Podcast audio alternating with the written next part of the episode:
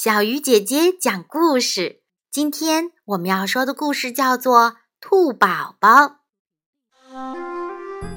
在森林里，长着许多高大的树木，还有绿绿的草地。在草地上的一个小小洞穴里，住着一只兔宝宝。这只兔宝宝很孤独。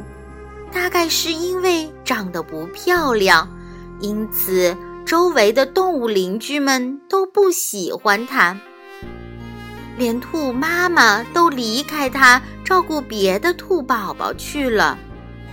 兔宝宝很想和其他邻居相处，但是还是被欺负了，因此兔宝宝很伤心。只有乌龟爷爷很喜欢兔宝宝，看到兔宝宝伤心的样子，他也很难过。于是，乌龟爷爷请兔宝宝吃很多很多的好吃的。兔宝宝很感激乌龟爷爷，暂时忘掉了伤心，慢慢的开心了。兔宝宝问乌龟爷爷。乌龟爷爷，我好想变漂亮呀！你知道有什么法子吗？乌龟爷爷低下头想了一会儿，说：“兔宝宝，只要你相信自己，会慢慢的变漂亮的。”兔宝宝摇摇头：“乌龟爷爷，我想现在就变漂亮。”乌龟爷爷犹豫了片刻，说：“那好吧，我告诉你，在河里住着一条漂亮的鲫鱼，你可以问问他，他或许有办法。”兔宝宝谢过乌龟爷爷，高兴的一蹦一跳的去河边。走了很久，兔宝宝终于到达了那里。这时，鲫鱼姑娘正高兴地从河面上一跃而起，跳来跳去，展示着自己美丽的鱼鳞和尾巴。兔宝宝趴到河边问：“美丽的鲫鱼小姐，你能告诉我如何才能变漂亮吗？怎么样才能让大家喜欢我呢？”鲫鱼姑娘看着兔宝宝，笑着说：“我漂亮是因为天天在河里洗澡，你也天天用这里的河水洗澡，很快就变漂亮了。”兔宝宝高兴地说：“真的吗？”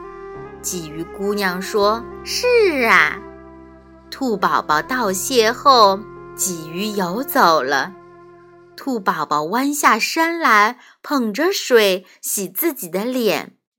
他从河面上看到自己，果然变漂亮了。兔宝宝很高兴，于是他每天都到河边洗澡。慢慢的，他变得越来越漂亮，也越来越有自信。看着漂亮自信的兔宝宝。兔妈妈和邻居们也开始喜欢它了，于是兔宝宝跑去乌龟爷爷的家，感谢乌龟爷爷。乌龟奶奶说：“乌龟爷爷去了河边。”兔宝宝也来到了河边，他看见乌龟爷爷在和鲫鱼姑娘聊天。兔宝宝走到乌龟爷爷面前：“爷爷，鲫鱼小姐，谢谢你们了。”我现在变漂亮了，大家都开始喜欢我啦。